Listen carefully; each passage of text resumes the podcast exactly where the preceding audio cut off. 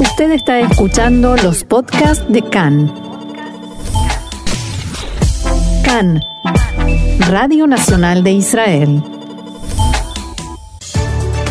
Mientras continúa en aumento el número de contagios de coronavirus, fue aprobada en versión reducida la ley que permite el seguimiento de teléfonos celulares. Si bien no hubo anuncio de anexión, se siguen sumando las críticas y advertencias a Israel. Fatah y Hamas se unieron para rechazar el plan y anunciaron la lucha contra el enemigo Israel y no fue aprobada la ley de maternidad subrogada y el Likud amenaza con sanciones a los legisladores que votaron a favor.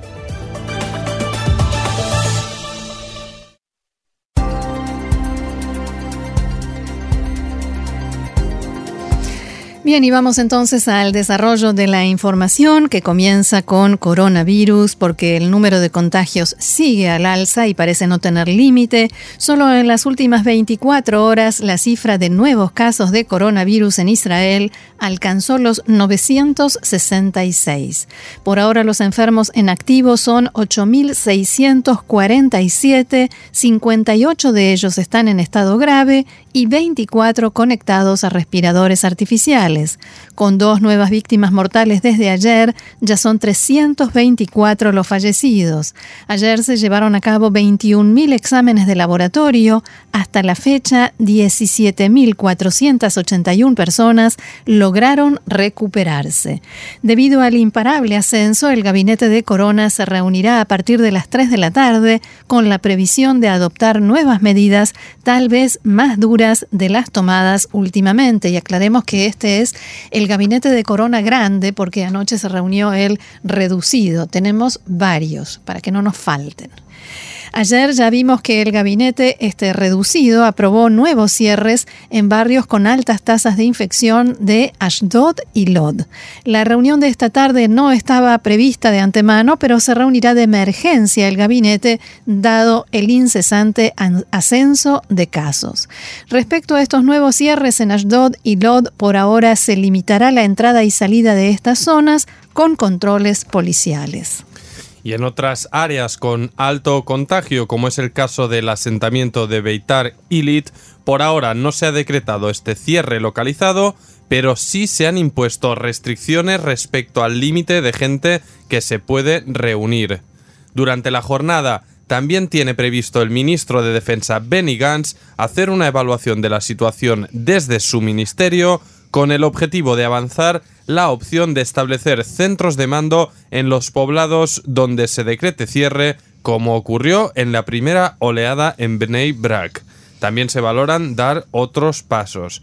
Mientras tanto, desde el Ministerio de Salud muestran cada vez menos oposición a la transferencia de parte de las competencias en la lucha contra el virus hacia el Ministerio de Defensa.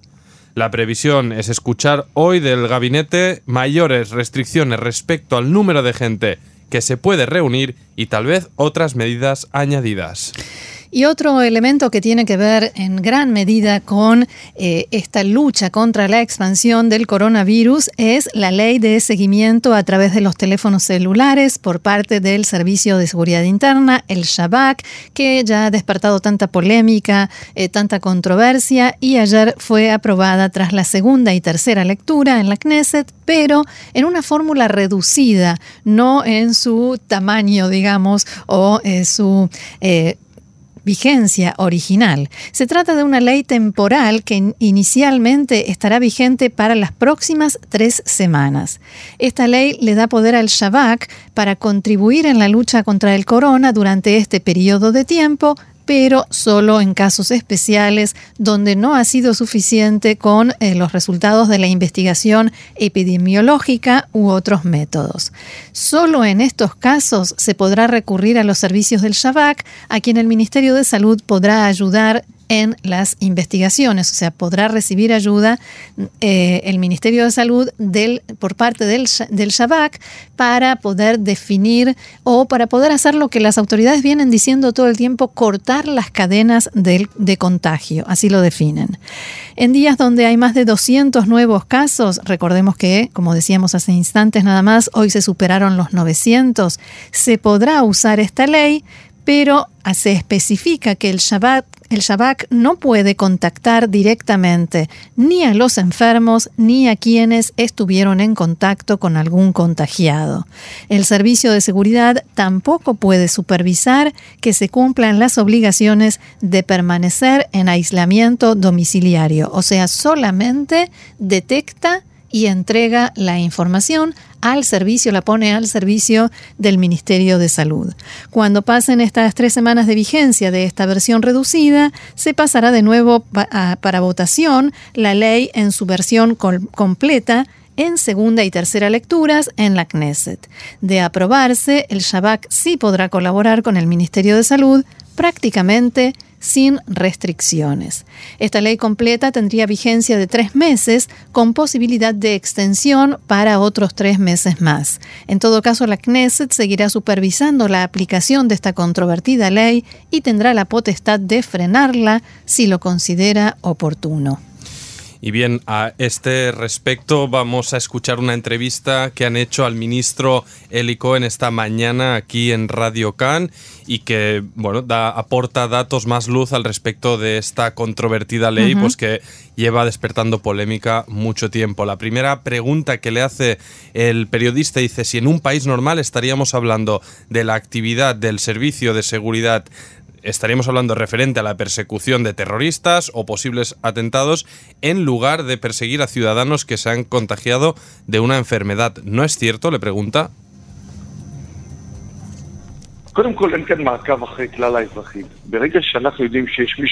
Dice, de entrada, no se trata de un seguimiento a todos los ciudadanos. Cuando tenemos información de que alguien se contagió de corona y queremos saber quién estuvo en contacto con esta persona, entonces utilizaremos esta herramienta para cumplir dos objetivos. Primero, conservar la salud del público y segundo, poder asistir a la economía. Nadie dice que el objetivo no sea importante. La pregunta es si es necesario utilizar esta herramienta. Hay aplicaciones, hay investigaciones epidemiológicas del Ministerio de Salud, hay otras alternativas.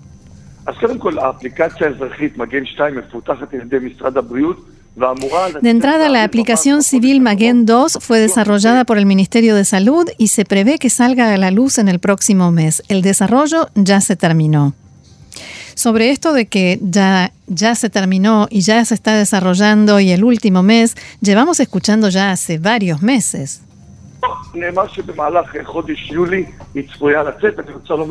Se dijo que en el mes de julio saldría a la luz y puedo confirmar que su desarrollo terminó, pero hay que recordar que se trata de una aplicación voluntaria.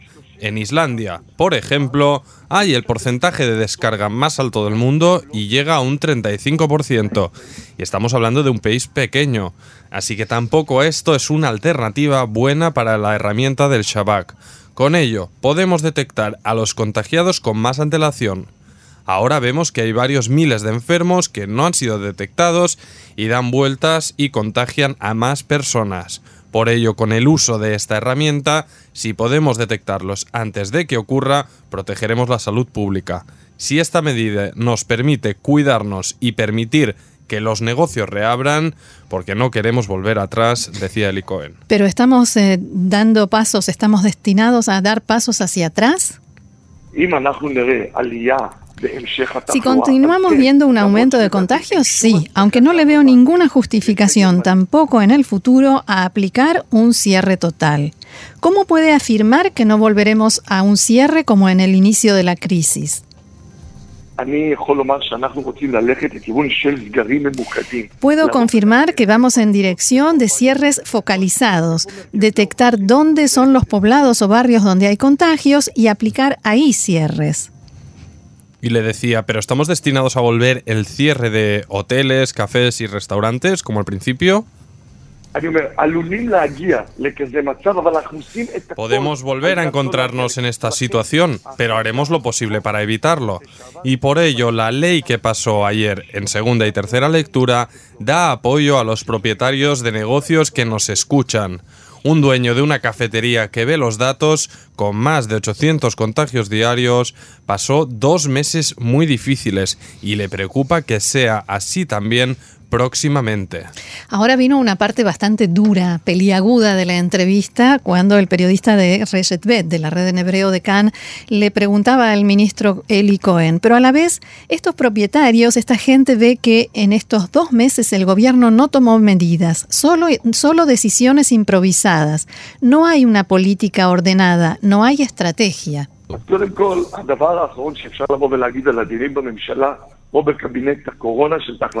De entrada, no se puede decir que las medidas del gobierno fueran improvisadas. Nosotros estamos preparados para un escenario de al menos un año adaptados a esta nueva rutina del corona. Tendremos que acostumbrarnos, dijo el ministro, a vivir con el coronavirus por lo menos por un año más. Pero de nuevo, ¿hay una estrategia para combatir esta segunda oleada? Se lo preguntó por lo menos cinco veces para no permitir que el ministro evadiera dar la respuesta y fue la siguiente. En los debates se expone un plan completo y detallado al respecto de cómo afrontamos la situación y se percibe que se toma en cuenta, se toman en cuenta todas las posibilidades. Está la cuestión sanitaria y también la económica. Y hay algo muy evidente, más del 90% de las personas que se contagian de corona no requieren tratamiento médico. Y ahí el periodista le rebate. Entonces, ¿qué significa que la situación entonces no es tan grave? Dice Elico en sí, digo que no es necesario entrar en un estado de pánico. Debemos cuidar de los requerimientos de las autoridades. Y el periodista le repregunta, ¿quién está en pánico? ¿El Ministerio de Salud con los datos que os transfieren?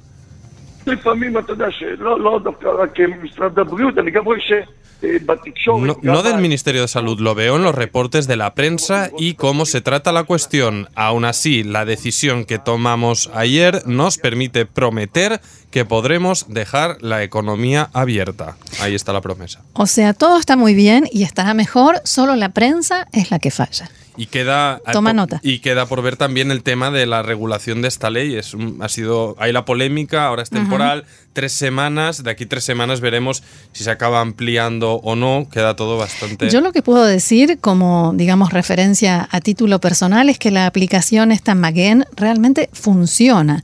Eh, no solo que en algún momento, hace unos cuantos meses, cuando no pude estar aquí, recordás dos semanas, la aplicación me avisó que había estado en el mismo lugar con una persona enferma, eh, fecha, lugar, hora, todos los detalles para que yo pudiera comprobar si realmente fue así. Y ahora, cada vez que salgo de mi casa, con el teléfono celular conmigo, la aplicación se enciende y me dice, estamos, te estamos siguiendo, te estamos eh, como controlando, pero bueno, están este, siguiendo mi, mi, buena salud, ¿no? El hecho de que no me contagie y que no esté cerca de eh, ninguna persona enferma. Bien, mientras tanto, el primer ministro declaró ante líderes del foro de países que encabeza Austria que Israel se está concentrando en este momento en aumentar el control y la imposición de las restricciones, los cierres locales, la localización y el aislamiento de personas contagiadas, entre otras cosas, utilizando la tecnología digital. Todo ello para luchar contra una mayor expansión del coronavirus. El primer ministro Netanyahu hizo una breve participación en una reunión de líderes internacionales en la que se trató el rebrote de COVID-19 en algunos países, el seguimiento a través de teléfonos celulares y medidas para impulsar la economía, como así también cooperación en la búsqueda de la vacuna. Esta es la primera vez que se lleva a cabo un debate de este tipo desde que el número de contagios aumentó en Israel. La autoridad palestina reanuda el pago de salarios a sus empleados. Un cuarto de los empleados públicos de la autoridad palestina reciben menos de 1.750 shekel por mes y aún no recibieron el pago correspondiente a mayo. Hoy se anunció que ahora recibirán la mitad de ese sueldo adeudado. La autoridad palestina frenó el pago de salarios en el marco de sus reacciones por la anexión israelí. En Ramallah todavía se niegan a recibir el dinero de impuestos que Israel recauda cada mes para la autoridad palestina. Y a propósito de las reacciones por la anexión, que en realidad no se anunció, porque como decíamos ayer, eh, el primer ministro Netanyahu dijo que sigue adelante con las conversaciones, Fatah y Hamas, las dos facciones palestinas, llevaron a cabo hoy una conferencia de prensa conjunta contra la, la, anexión, en la que participaron el secretario general de Fatah, Jibril Rayoub, y el vicedirector de la oficina política de Hamas, Salah al-Haruri. Fuentes allegadas a Rayub ya habían declarado que los dos iban a anunciar un plan de acción conjunta de las facciones palestinas contra la anexión y así lo hicieron este mediodía. Anoche, en una conferencia de prensa, Rayub dijo que Fatah está listo para aumentar la presión internacional contra Israel por este tema y llamó a todas las facciones palestinas a luchar en forma conjunta. Y como decía al mediodía en esta conferencia de prensa, que por supuesto la hicieron en forma conjunta eh, a nivel, eh, digamos... Telemático. Claro, eh, virtual, porque Salah Hararuri está en el Líbano y Jibril Rayub en Ramallah, y porque además cuando se encuentran se empujan desde las azoteas mutuamente como... Virtualmente bien. Virtualmente se llevan bien. Pero lo que hicieron fue efectivamente anunciar que iniciarán la lucha conjunta en el terreno. Al-Aruri hizo escuchar algunas amenazas que francamente recordaban a las previas a la intifada. No menosprecien, no minimicen nuestra determinación de oponernos a la anexión. Y algo interesante que dijo Jibril Llamamos a todas las facciones a ver esta cooperación entre Fatah y Hamas como una oportunidad histórica de lucha conjunta por el objetivo de establecer un Estado palestino y terminar con la ocupación israelí. Y ahora viene la frase, no tenemos otro enemigo más que Israel. O sea, acaba de decir que para Fatah jamás ya no es más el enemigo. ¿Será que lo van a sostener, Ofer? Bla, bla, bla. Me gustó esa, esa frase analítica eh, y concisa.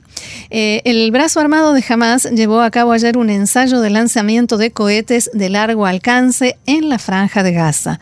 Una fuente del brazo armado señaló la relación entre el momento en que se realiza este ensayo y las declaraciones de la semana pasada de eh, Iji el líder de Hamas, que dijo que la anexión o si, que si Israel anunciaba su plan de anexión, esto sería como una declaración de guerra contra el movimiento Hamas y contra el pueblo palestino. Según esta fuente, en eh, la franja de Gaza dicen que este ensayo fue un mensaje claro para Israel de que no dejarán pasar la anexión ni se quedarán de brazos cruzados. Habitantes de Gaza contaron a medios locales que escucharon durante toda la noche al menos, al menos 25 lanzamientos hacia el mar y del lado israelí una fuente diplomática citada por varios medios hoy estimó que se trata de cohetes con un alcance de 100 kilómetros. Bien, vamos con más información sobre esta anexión y es que el Vaticano expresó su preocupación por, dijeron, posibles acciones unilaterales que podrían poner en peligro aún más la ansiada paz entre israelíes y palestinos en referencia al plan de Israel de anexionarse partes de Cisjordania. Según informó el Vaticano en un comunicado de anoche, el secretario de Estado del Vaticano, Pietro Parolin, así se lo expresó en una reunión a los embajadores de Estados Unidos y de Israel ante la Santa Sede. Abro comillas, la Santa Sede reitera que el Estado de Israel y el Estado de Palestina tienen derecho a existir y vivir en paz y seguridad dentro de fronteras reconocidas internacionalmente tal como ya hizo en sendas declaraciones el 20 de noviembre de 2019 y el 20 de mayo de 2020, agrega la nota. Por ello, dicen, hace un llamamiento a las partes para que intenten reabrir la vía de la negociación directa sobre la base de las resoluciones pertinentes de las Naciones Unidas. ello con la ayuda de medidas que sirvan para restaurar la confianza mutua y tengan el coraje de decir sí al encuentro y no a la confrontación, sí al diálogo y no a la violencia, sí a la negociación y no a las hostilidades, sí para respetar acuerdos y no a provocaciones, sí a la sinceridad y no a la duplicidad. Bien, y seguimos con más críticas, pero esta vez a nivel interno, porque el legislador Avigdor Lieberman, ex ministro de Defensa, titular del partido Israel Beiteinu, se sumó a las voces críticas y lo hizo desde Han al-Ahmar, eh, donde desde la colina, desde donde se puede ver la eh, localidad palestina de Han al-Ahmar, dije, eh, allí dio su conferencia de prensa. Te pido ayuda, Ofer, para que los oyentes puedan saber eh, dónde está ubicado.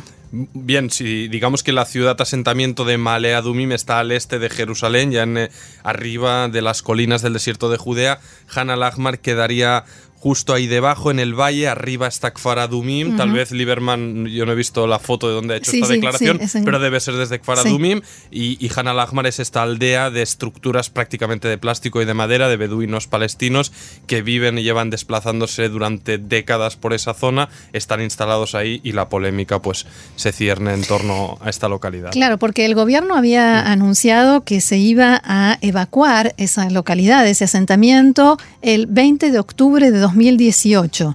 O sea, esa era la fecha de evacuación teóricamente de eh, al cuando a Víctor Lieberman era ministro de Defensa. Y eh, desde allí, desde esa colina, lo que dijo Lieberman ayer fue, el 19 de octubre, cuando todo estaba listo, recibí la orden de Netanyahu de suspender la medida. La explicación fue que así la Corte Penal Internacional decidiría investigar a Israel. Mientras tanto, de todos modos, la Corte ya tomó esa decisión, como sabemos, la la Corte Penal Internacional ha decidido investigar a Israel por supuestos crímenes de guerra. Y todo esto eh, Lieberman lo relaciona precisamente con este hecho de que Netanyahu haya dejado pasar el primero de julio sin haber anunciado la anexión como otra promesa que no ha cumplido como si estuviéramos otra vez en campaña electoral. Y dice, abro comillas, Netanyahu tiene una patente mundial para engañar a todo el mundo. Yo viví esa experiencia aquí con la evacuación de Han al-Ahmar y también lo criticó directamente por el tema de la anexión, diciendo que ni siquiera hubo un debate en el gobierno y el gabinete, es un desprecio por nuestro sistema de seguridad y defensa, ya que ni siquiera se escuchó la opinión del comandante en jefe del ejército ni del jefe del servicio de seguridad eh, general en una medida de política internacional tan importante. Es difícil que el comandante en jefe de Tzal o los servicios de seguridad tuvieran una opinión porque de hecho denunciaban hasta los últimos días antes de llegar al 1 de julio que ni contaban con mapas, ni información, ni detalles de cómo sería este plan. Por tanto, sin información difícilmente se puede tener eh, opinión. Precisamente ayer en la Comisión de Contraloría de la Knesset, el titular del Departamento de Inteligencia del Consejo de Seguridad Nacional, Rani Peled, dijo que en el Gabinete Político de Seguridad no hubo ningún debate serio y profundo sobre el tema y en general ninguna sesión dedicada al asunto. Hasta el debate quizás también se conforma y defina la postura del nivel político, decía, del gobierno israelí y los miembros de la comisión podrán referirse a ella en forma concreta.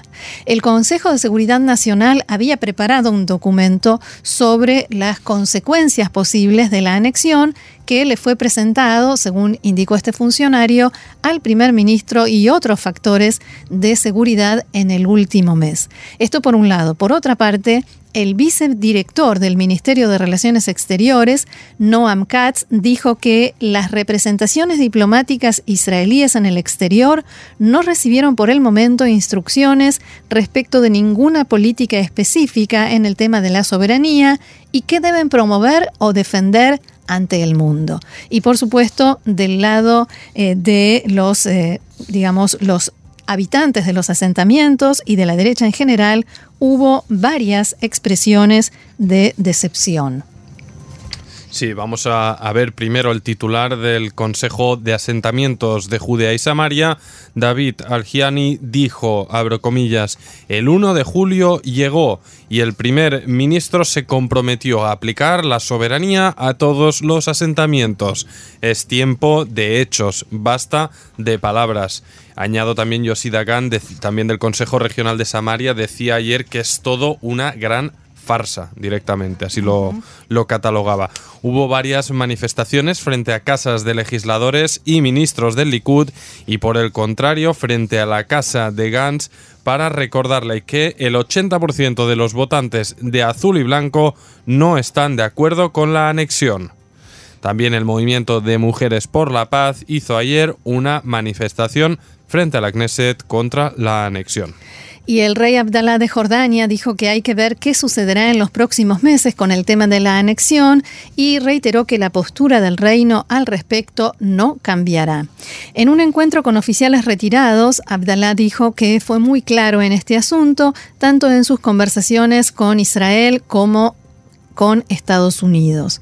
Abro comillas, hay cooperación y coordinación respecto a este tema entre varios países árabes y países europeos y los palestinos, decía el rey de Jordania.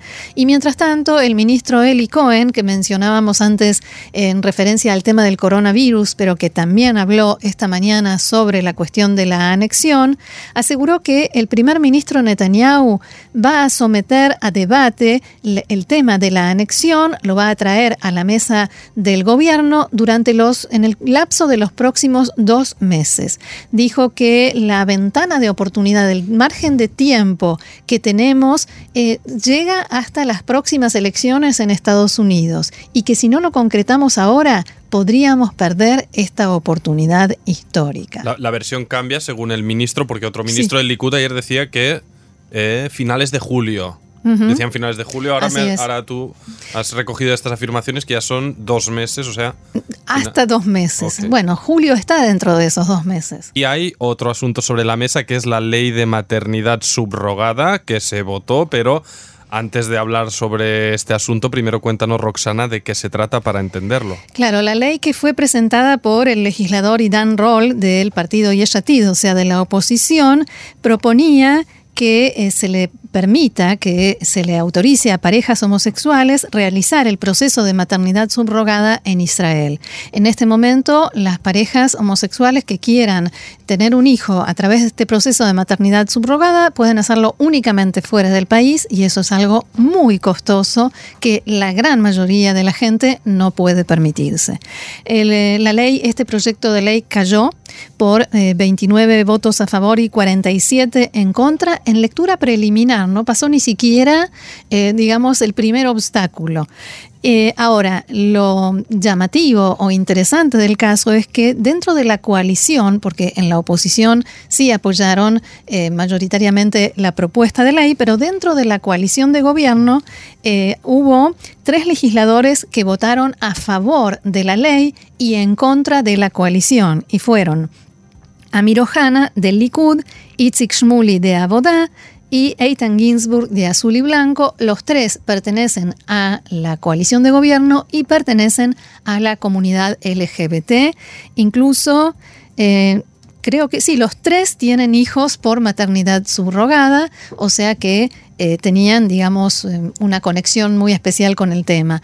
Los primeros ministros Benny Gantz y Benjamin Netanyahu no estuvieron presentes, no votaron y el jefe de la coalición en el Parlamento, el, legislador Miki Zohar del Likud, después que se dio toda esta situación, amenazó con imponerle sanciones a estos legisladores del Likud de Abodá y de Azul y Blanco, o sea, de la coalición, que no respetaron la disciplina eh, de la bancada, ¿sí? que digamos deberían haber votado en conjunto con, con su bancada y no lo hicieron. Y al respecto se refirió esta mañana en una entrevista aquí en Cannes uno de ellos, el legislador y ministro de Trabajo y Bienestar Social, Itzik Shmuli, que decía lo siguiente.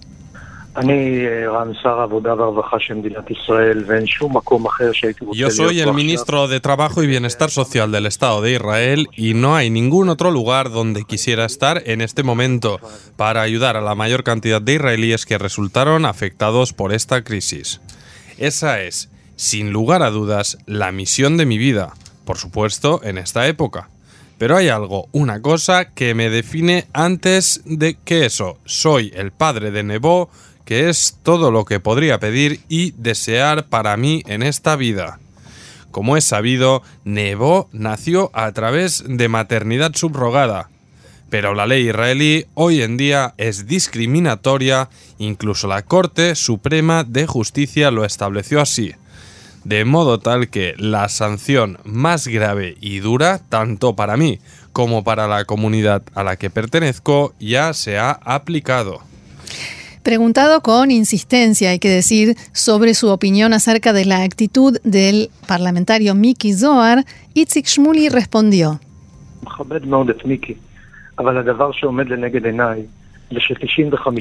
Yo respeto mucho a Miki, pero lo que tengo ante mis ojos es que el 95% de los integrantes de la comunidad homosexual que anhelan concretar su derecho natural a la paternidad no puede hacerlo debido a la ley que los discrimina en Israel. Y por ello, con el respaldo de Benny Gantz y la cooperación del ministro de Justicia, cambiaremos esta ley. Pero ¿cómo harán para votarlo, para realmente cambiar esa ley, si hay un acuerdo de coalición en el que figura y hay un compromiso de mantener el status quo eh, que se asumió especialmente frente a los partidos ultraortodoxos? Israel y porque Israel es un Estado de Derecho y la Corte Suprema ya estableció en un fallo inapelable que esta ley se debe reformar porque discrimina. Y el gobierno así lo hará.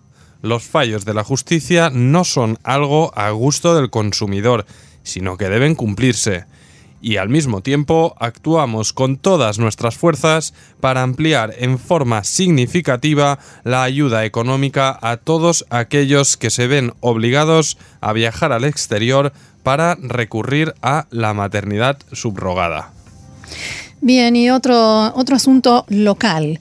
Em, como sabes, Ofer, los niños y adolescentes, pero sobre todo los niños, comenzaron ya las vacaciones de verano y esta es una época en la que aumentan los peligros en la calle, el peligro de que se produzcan accidentes de tránsito. Además, este año, por el coronavirus, prácticamente no hay colonias de vacaciones ni actividades eh, de verano o actividades extraescolares, campamentos de verano, con lo cual el peligro aumenta mucho más. Y por eso la Fundación Oriarok Luz Verde hizo una revisión de en qué ciudades hay más peligro, cuáles son las ciudades más peligrosas para los niños en estos meses de verano, junio, julio y agosto, y cuáles son las cifras, el número de niños eh, afectados por estos accidentes. Según eh, la, la, Fundación Oriarok, para evitar este tipo de accidentes, en cada ciudad deberían detectar dónde, son, dónde están los lugares donde los niños suelen reunirse. Por ejemplo, el matnaz, o sea, eh, la, sede comunitaria eh, de la ciudad, los lugares donde hay actividades, los parques, los lugares donde los niños se juntan y que para ello cruzan las calles y poner allí eh, me tenés que ayudar así aquí con la palabra porque no sé cómo es. Esa, eso, esas cosas que ponen en la calle para que uno sí o sí tenga que reducir la velocidad. Ah, eh, baches, no, eh, ¿cómo se llama? No, son al revés, son como lomo, de burro, ahí está. En España hubo una moda tremenda, lo llenaron todo de eso, eh, no sé si tan efectivo o incómodo a veces. En Argentina se llaman lomos de burro y lo que sostienen en esta fundación, después de haberlo estudiado bastante, ellos dicen que lo que convendría es colocar este tipo de obstáculos para que los conductores sí o sí tengan que reducir la velocidad en estas zonas donde se detecte que hay mayor presencia de niños. Según datos que difunde Oriarok, el número de niños eh, que resultan muertos en accidentes de tránsito está en aumento. En 2019 murieron 26 niños y adolescentes, o sea, de 0 a 19 años, entre los meses de junio, julio y agosto.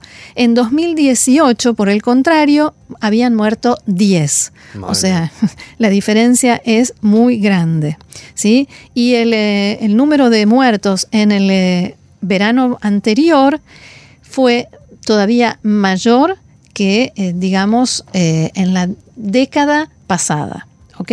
Ahora, en, en la última década murieron no, dice Nifgeu, o sea que resultaron heridos o muertos 15.145 niños y adolescentes en accidentes de tránsito en estos meses de eh, verano, en los meses de vacaciones escolares. La Fundación Oriarok publica hoy un mapa de Israel con algunas ciudades rojas donde hay una mayor, un mayor índice de accidentes de tránsito que afectan a niños. Es realmente preocupante. Hombre, yo creo que sí. Se habla, hay debates que ocupan casi toda la agenda mediática, como los que tratamos, ¿no? De la anexión y demás, el coronavirus que obviamente está aquí y tiene estas dramáticas consecuencias, pero estas cifras y este mapa eh, sobrecogen, ¿no? Y todos los que sí, sí. padres de familia que tienen niños eh, da muchísimo que pensar. Y, bueno, en este mapa, localidades en rojo, es decir, donde hay más eh, accidentes, donde hay más afectados por estas irresponsabilidades, se marcan en el norte Nahariya, Haifa, Kiryat Ata, Jadera, Ashkelon al sur, Afula, y los números son, eh, son tremendos, la verdad. Eh, no sé, es que me quedo sin palabras, no sí, porque está, además el, mapa está muy bien hecho porque esas ciudades están marcadas en rojo con los números bien, bien grandes eh, y, realmente dan, como bien decís, para pensar.